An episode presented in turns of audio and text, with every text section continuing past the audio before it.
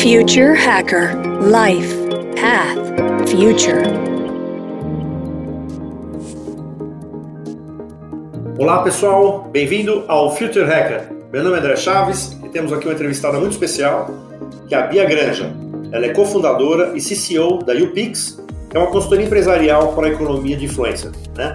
UPix tornou-se o mais relevante centro de negócio para a indústria de conteúdos digitais e entretenimento no Brasil com o objetivo de acelerar essa indústria, né, fornecendo né, conhecimento, ferramentas empresariais, como conteúdos, conferências, relatórios, pesquisas, programas educacionais, etc. Ela ganhou diversos prêmios aí, né, veículos de mídia nacional, e foi convidada a fazer parte do júri de Social Influencers e Lions né, de Cannes. Né. E devido à sua contínua tentativa né, de compreender como os brasileiros utilizam a internet para se expressarem e criarem novas formas de comunicação e movimentos culturais, Bia vista é como uma super especialista e frequentemente é convidada a falar em eventos no Brasil e fora do país, né? MIT, TEDx, etc. E também é fonte de muitas empresas de pesquisa e algumas grandes marcas aí no Brasil. Super bem-vinda, Bia, ao Future Hacker. Ei, André, super obrigada. Olá, ouvintes do Future Hacker também. Um prazer estar aqui. Eu amei essa introdução. Nossa, não tem nem roupa. Muito bom, meu. Tava falando com a Bia que tava com saudade dela, que fazia muitos anos que a gente não se via, mas que bom que a gente está agora, pelo menos, né? Vamos, vamos, dar uma atualizada aqui na nossa conversa aí. Ô Bia, eu queria que você começasse a contar um pouco da tua trajetória, né? Assim, falando um pouquinho como é que foi né, a sua, sua história aí profissional. E, né, e, e principalmente, assim, eu queria que você desse um, um accent especial aqui ao fato de vocês praticamente debutarem nesse mercado de influências no Brasil, né? Quer dizer, enquanto ninguém falava, vocês já estavam falando, né? Você e meu grande amigo Bob já, já falavam isso há muitos anos atrás, né? E eu queria saber porque você desse uma, uma um, um parágrafo especial para esse momento de, mesmo de, de sacar essa, essa, essa oportunidade ou esse movimento que estava acontecendo. Legal, bora lá então. Minha vida profissional antes de UPix, ela é bem breve, então não tenho tanto a contar. Eu me formei em turismo no ano 2000, não, desculpa, no ano 2003. Entrei na faculdade no 2000. Fazendo turismo ali, eu percebi que não tinha muito um trabalho na minha área que eu queria fazer, então eu comecei a fazer outros trabalhos para ganhar dinheiro. Então eu fui é, atendente de telemarketing, fui dançarina de, de lamberóbica, fui muitas coisas, até que eu fui parar na empresa do Bob, né? Meu marido hoje, que era uma empresa que chamava Ideia.com. Era uma incubadora de projetos de internet e tecnologia, na época ali pré-bolha, né? Então lembrem dessa informação que ela é importante. E foi nesse momento ali, menina, né, cursando a faculdade, meio sem perspectiva de trabalho na área, que eu descobri a internet, eu descobri o Google, eu fiquei enlouquecida, eu passava o dia inteiro fazendo busca, até brincavam que eu deveria fundar uma empresa só para fazer buscas no Google, porque era tão boa de achar qualquer coisa que você precisasse, que a galera, enfim, queria me contratar para isso. Foi nesse ambiente, né, de digital que eu fui me encantando com a internet, as possibilidades da internet, eu me tornei uma leitora voraz de blogs e comecei a me encantar com isso. No meio disso tudo, a bolha da internet estourou, a empresa do bobideia.com fechou, ele mandou todo mundo para casa, inclusive eu, e eu fiquei um tempo aí vivendo do seguro-desemprego, sem saber o que fazer, estava terminando meu TCC na faculdade. Até que o Bob me chamou de novo para fazer um freela com ele numa agência de fotografia. Era uma agência que vendia fotos para eventos, tipo Fashion Week, etc. E eles também tinham um site de conteúdo sobre fotografia que era voltado para profissionais, é, amadores avançados, então a galera da foto mesmo eles tinham uma revista também de fotografia, um evento de fotografia, e eu estava tão imersa nesse rolê todo de digital que eu comecei a mandar pro editor da revista uns, umas dicas assim, tipo, olha, eu sei que vocês são fotógrafos, né, tem lentes caras e não sei o quê, mas tem uma galera que está começando a tirar foto com o celular. Né, era o começo dos camera phones, dos celulares com câmera, que eles, eles tinham um nome naquela época, né? Porque não era que nem hoje, que já vem com oito câmeras, enfim, então eles tinham uma, um nicho, né? Eu falei, cara, tem uma revolução muito interessante rolando aqui, porque a galera toda tá com né, uma câmera na mão. É todo mundo fotógrafo? E eu comecei a mandar essas provocações para ele. Até um dia que ele falou: Cara, para de me encher o saco com isso, eu vou te dar uma coluna na revista para você falar dessas coisas modernas.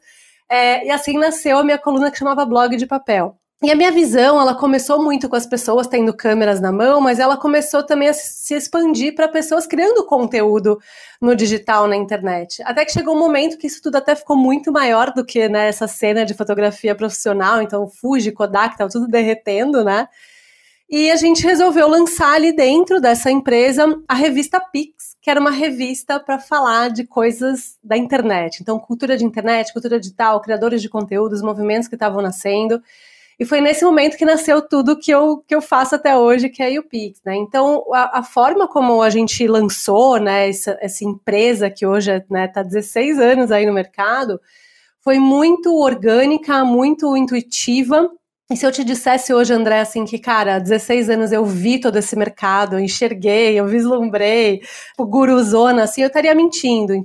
Se por um lado a gente fez algo muito orgânico, né, não era tanto pelo business, porque não tinha um business na época para isso, era mais uma, um desejo, uma vontade de discutir sobre esse, aquele, aquela economia, ou, na verdade, era, era cultura nascente, não tinha uma economia ainda, Hoje também o que trouxe a gente, né, 16 anos depois até aqui, também foi essa relação muito visceral e muito orgânica com esse mercado. Permitiu que a gente estivesse sempre mirando num horizonte aí de propósito, de desenvolvimento do mercado e não só surfando ondas para aproveitar todo esse rolê eu acho que vale fazer um, uma. O que, que, é esse propósito, assim, né? Quando eu lancei a, a, revista Pix lá atrás, o que me encantava mesmo era que pela primeira vez na vida, quando eu fazia uma pergunta sobre algum assunto para o Google, por exemplo, eu conseguia ter mais respostas do que antes do mundo digital eu teria. Porque antes, né, as minhas fontes seriam a enciclopédia, a mídia, meus pais, né, a faculdade, enfim. E aquilo era muito reduzido. Então, pela primeira vez, eu comecei a ver que existia uma possibilidade de ter acesso à informação e opinião fora desses grandes centros, né, dessas instituições, vamos dizer assim. E foi isso que me encantou. Falei, cara, isso aqui é muito foda me parece que aqui as pessoas podem criar, né, ter a sua voz e criar uma audiência, uma comunidade em torno dessa voz, e foi isso que me encantou. Então, tipo, ao poder ter voz, ter audiência, a gente conseguia hackear a cultura, criar a cultura, e obviamente, 16 anos depois, hoje a gente sabe que a gente também consegue criar negócios, impactar negócios, né, e, e enfim, tudo que aconteceu depois com esse mercado de influência, creators, que naquela época nem tinha esse nome. Não, bem legal, porque assim, eu, eu, eu acho que eu acompanhei, não sei se desde o início, mas bem próximo do início ali. E assim, é impressionante, assim, a, a, acho que tem uma geração nova que não, não, pegou exatamente o que foi lá, né, de, lá no começo, né, da bolha da internet, né, e ali, principalmente, as mídias tradicionais é que dominavam, né, investimento, dominavam tudo, né, então você, teoricamente, sempre tinha aquela visão meio, sei lá, anarquista, ou, né, do, do, do meio, meio clandestina, assim, né, quer dizer, né, e, e, as, e tudo era regido pelas grandes mídias. Mas assim, entrando um, um, especificamente, já fazendo uma provocação, por que, que, você acha que a mídia tradicional não abraçou um pouco essa causa, né? Eu lembro que assim, na Capricho, que a gente, a gente na época que eu trabalhei na Editora Abril, há mil anos atrás, lá ela, ela, sempre considerava assim, a Capricho como se fosse a irmã mais velha, né? De milhares de meninas né, do país inteiro, então ela era a grande referência até então, no né, final dos anos, nos anos 90, etc. Mas por que, teoricamente, ela, ela não abraçou essa causa de ser uma grande curadora desses influencers? Principalmente por uma questão de ego, né? A mídia tradicional na época se sentiu muito ameaçada por esse novo lugar, esse novo ambiente onde ela estava disputando a formação de opinião dos brasileiros com bloggers, etc. Isso foi muito claro, eu não sei se você vai lembrar disso, mas em 2007 o Estadão fez uma campanha contra os blogs. Você lembra disso? Foi muito feio, enfim, era, era uma tentativa ali de minar, né? essa credibilidade que eles estavam ali conquistando. E obviamente foi tão ruim que eles tiveram que se retratar, eles fizeram até um evento com blogueiros, etc, etc. Mas vem muito desse lugar, tipo, se antes a gente tinha instituições, a mídia principalmente, que dominava toda a criação e a circulação de cultura, e quando eu falo de cultura, não estou falando de cinema, arte, filme, eu estou falando assim de códigos de linguagem, do que é importante, do que pôr e tirar presidente do poder, né?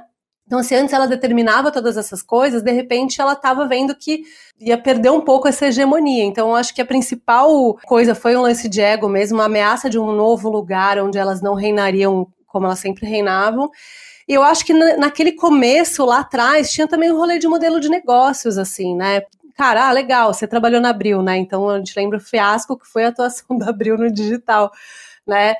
Então, assim, por muito tempo, assim, ah, não sei, é, é uma coisa de jovens, a galera não tá lá, não sei como ganhar dinheiro aí, porque os não, né, não tinham dinheiro das marcas indo para esse lugar, né? Então, existia uma audiência, mas não existia algo que sustentasse esse modelo de negócio. E aí eu acho que tem uma crise do negócio também, né? De como as empresas de mídia fazem dinheiro, que é vendendo audiência, né? Alugando suas audiências, enfim. Então, na internet a gente começou a ver que esse jogo de audiência, ele o negócio não se resumia só a isso, né? Vender CPM, né? Vender tiragem, vender. que veio desses dois lugares, uma grande ameaça essa hegemonia e depois um modelo de negócio que para elas elas não conseguiram tanto se estabelecer, tanto que agora que a gente está vendo os modelos de assinatura, paywall, né, que estão funcionando, mas meu, no começo assim, não, tudo é de graça, as pessoas não querem pagar por conteúdo e não pagavam mesmo né, vamos sustentar na base do banner, vamos fazer os portais, né? Você veio disso tudo, você lembra. Então, os portais foram assim, a grande maioria fechou, se fundiu, não tem mais relevância, o negócio é difícil, enfim. Então, eu acho que tinha muita ressignificação, desconstrução, assim, do que eles eram na essência e do que uma, o negócio deles, como o negócio deles acontecia, né? Perfeito. E você acha que tangencia também o próprio jornalismo, Bia, assim, porque antigamente o jornalismo era a palavra do editor, né? A palavra e teoricamente o blog você traz um diálogo, quer dizer, você traz a referência mais próxima.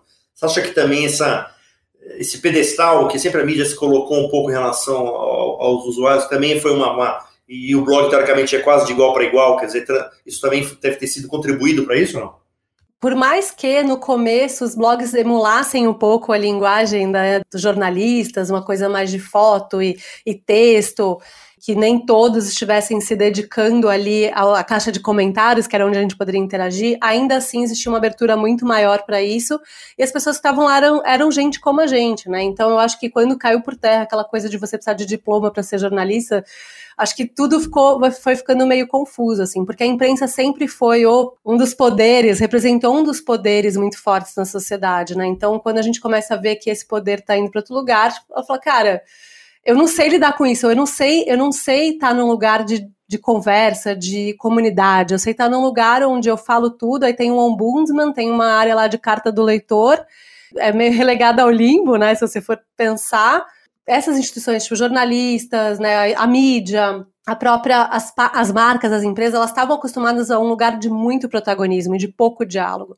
Era a mesma coisa com a marca. Quando você, putz, deu ruim aqui no meu produto, no meu serviço, você tentava ligar e você era mandado para o setor responsável, você nunca conseguia falar com ninguém, né? Então acho que a, a construção era muito acho que eles detinham muito o controle, né, dessa relação. Então, quando assim você é convidado a descer para o play para conversar, para brincar junto, muita gente não soube fazer. E é muito interessante, porque a gente está em 2022 e eu ainda recebo contatos, né, e encontro, falo com jornalistas que estão ainda muito assim, cara, eu ainda estou muito preso esse modelo de mídia, de jornal, de revista, sei lá o quê, me ajuda a fazer, eu quero ser mais creator, né, me ajuda a fazer isso acontecer. Eu falei, cara, é só você parar de pensar né, no seu planejamento editorial e começar a pensar em como você pode ser útil para uma comunidade a partir do que você sabe uma relação menos professoral e mais de troca, de curadoria, né? Acho que a curadoria é uma palavra importante aqui. Perfeito. E você acha, assim, Bia, que, uh, por exemplo, os temas como diversidade, quer dizer, coisas que hoje fazem parte da pauta de todas as empresas, etc., foram muito fomentadas por isso? Quer dizer, pautas teoricamente que eram meio exclusivas, quer dizer, o pessoal não, não falava muito, era muito nichado, etc. E você traz, quando você traz a voz, você traz as questões, você traz as diferenças, aí você coloca. Você acredita nesse? Muito, muito. Nossa, eu acredito tanto, assim, que eu nem deixei você terminar de fazer essa pergunta, porque para mim essa é a essência do meu trabalho, né? Quando a gente começou, é, eu acho que para mim a primeira percepção que eu tive disso foi lá com o Orkut, lá atrás, né? Nossa primeira rede social. Cara, ele era igual do Oiapoque ao Chuí, tipo, você tendo muito dinheiro, sendo classe AA gargalhada, uma pessoa que nem tinha um computador em casa e tinha que pedir pro vizinho ou ir na lan house, e você tinha o mesmo espaço no Orkut para preencher, né? E não existia uma forma de ter um Orkut Premium, né, um Orkut Gold. Então, você ter dinheiro naquele momento ali não representava nada, não te comprava nenhuma vantagem. Então, o que começou a acontecer foi que o Brasil real começou a se mostrar pra gente, porque não sei quem vai lembrar disso, pérolas do Orkut. Lembra disso? A gente recebia por e-mail, eram fotos muito engraçadas pra gente na época, do Brasil real, dos brasileiros sendo brasileiros, né, de pessoas pobres que não sabiam escrever, de pessoas pobres que estavam fazendo foto sensualizando na laje ou dentro do, da caixa d'água. Era muito baseado nisso, né, numa, num Brasil de verdade. Então, acho que para mim foi o primeiro momento que eu falei, cara, isso aqui tá dando visibilidade para algo que não tá estampado na mídia, não tá nas novelas, não tá aparecendo e muitas vezes não tá participando, que era o Brasil Invisível. Então, quando a gente começa a ter pessoas, né, falando, conquistando uma audiência, uma comunidade para suas, porque a gente sempre teve voz, mas para a gente distribuir essa voz a gente precisava ter muito dinheiro antes, né? E a internet, acho que para mim o grande lance foi esse, é, tipo, é dar audiência para qualquer pessoa. Então a gente começa a ver essas outras narrativas que antes estavam à margem, né? Eram invisibilizadas. Então, inclusão digital foi muito uma inclusão social do brasileiro, representa muito isso até hoje. Então, quando a gente começa a ter né, essas outras pautas, vamos dizer assim, essas outras pessoas criando conteúdo, e aí usuários, né, a audiência ali se identificando com aquilo, espalhando aquilo, aquilo vai crescendo, né, a gente começa a quebrar o, o, o que a gente vê antes. Então, eu, eu penso que todo o rolê do digital proporcionou para a gente essa oportunidade de ouvir essas vozes diversas. E óbvio que quanto mais a internet ganha escala e mais a gente entende esse movimento, mais isso cresce, né? Então, assim, se a gente fosse esperar a mídia, galera, né, as empresas da mídia fazerem isso, tipo, a gente ia esperar sentado. Agora eu vou dar uma, fazer uma viagem tua no tempo, quer dizer, né, assim, a partir do momento que a gente já está no mercado, que já os influencers renomados aí, né, o Whindersson Nunes, que tem caras que tem uma audiência colossal aí. Mas eu queria, assim, ir mais pro lado agora da tendência, assim. Assim, você acredita que, por exemplo, né, os micro-influencers, quer dizer, essa efetivamente, né, que pelo fato de ter mais legitimidade, conhecimento, às vezes específico sobre algum tema, ele vai ganhar mais espaço cada vez mais ou ainda o, esse mercado de influencers vai ser ainda muito monopolizado por esses grandes blockbusters? Olha, eu acho que depende de como você enxerga o mercado de influência e o que sustenta esse mercado, né? Eu sempre faço um paralelo é, do mundo da mídia pré-digital, que eram os veículos de massa e os veículos de nicho, né? Então, a grande métrica do veículo de massa era chegar em todo mundo ao mesmo tempo e o grande lance dos veículos de nicho era chegar no coração de uma comunidade, né, unida ali para um lifestyle, etc. Outro dia me perguntaram assim, um cara da mídia, muito old school, né, ele me perguntou, ah, Bia, de quantos seguidores uma pessoa precisa para ser considerada influenciadora, né? E aí eu perguntei para ele, falei, pô, de quantos leitores uma revista precisava para ser considerada revista. E ele ficou, pô, verdade, porque é isso. Se a gente pensa, sei lá, numa Veja e numa Trip, né, na época áurea das revistas, a Veja era o grande veículo de massa e a Trip, cara, nunca teve mais do que 100 mil leitores, né? Então era muito específica, mas ela falava muito, muito ao coração daquela galera que vivia aquele lifestyle. E todo o rolê da mídia foi assim. Então tem a TV aberta, tem a TV a cabo, com meu, de sci-fi a sei lá o quê, né? Então todos esses interesses. Então, eu acho que no mundo da influência isso também faz sentido, né? Então, a gente vai ter pessoas que comunicam para a massa, portanto, né, geralmente de um jeito meio distante, porque, né, não, não tá falando para ninguém especificamente, tá falando para um monte de gente. E vai ter a galera que é muita autoridade dentro de um nicho, dentro de uma de um território, enfim, um lifestyle, tanto faz. Essas duas coisas vão coexistir, Porém, eu entendo que quanto a verdadeira influência, vamos dizer assim, ela tá mais no nicho, entendeu? Eu acho que a influência ela tá ficando muito mais invisível, muito mais granular, porque as pessoas estão se conectando com as coisas mais próximas a ela, as pessoas mais próximas. Então eu vejo que a influência vai ser cada vez mais invisível. Dito tudo isso, eu acho que vale também dizer é muito sobre o que sustenta hoje o mercado de influência, que ainda é a grana das marcas, né? E as marcas ainda estão muito viciadas em comprar essa audiência, né? Então, agora que elas estão começando a aprender que, putz, a, a verdadeira influência não está na, nos, nas influencers de, de massa, tá nesses lugares, nesses nichos, nessas comunidades. Então, acho que tem uma movimentação do dinheiro, né, do que sustenta o mercado de influência hoje, que é muito importante. E aí eu já queria deixar uma provocação de volta para você, que assim, a gente entende muito uh, o mercado de influência, o influenciador, a partir desse viés da marca, né? Então, fui notada por uma marca, faço hashtag publi, ganho os recebidinhos, etc, etc. Só que esse mercado, ele tá também em mudança agora, né? Porque a gente está falando menos de criadores de conteúdo que dependem do dinheiro da marca para existir e começando a falar numa economia que vem para suportar modelos diferentes de monetização para essas pessoas que criam conteúdo, que é a tal da creator economy, né? Não, muito bom. Esse vai ser o papo do segundo episódio, mas eu só queria fazer um adendo aqui, que muita coincidência, porque eu fiz essa pergunta para o Paulo Lima da Trip sobre micro-influencers, é muita coincidência, né? Você falando sobre a Trip, né? E ele contando que, por exemplo, ele foi, se eu não me engano, em Santo André, ele estava falando exatamente sobre esse micro-influencers, e ele falou que ele foi num cara que é uma empresa que é um, faz simulador de surf, assim, né, na, na casa do cara. E assim, ele falou, pô, é o tipo do cara que assim, ele foi atrás disso, é uma super referência, mas é um nicho muito pequeno, específico.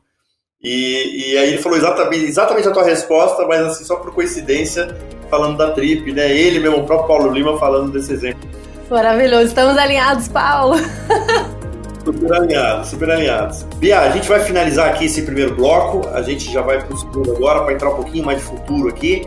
Pessoal, um papo ótimo aqui com a Bia Granja. Future Hacker Life Path Future.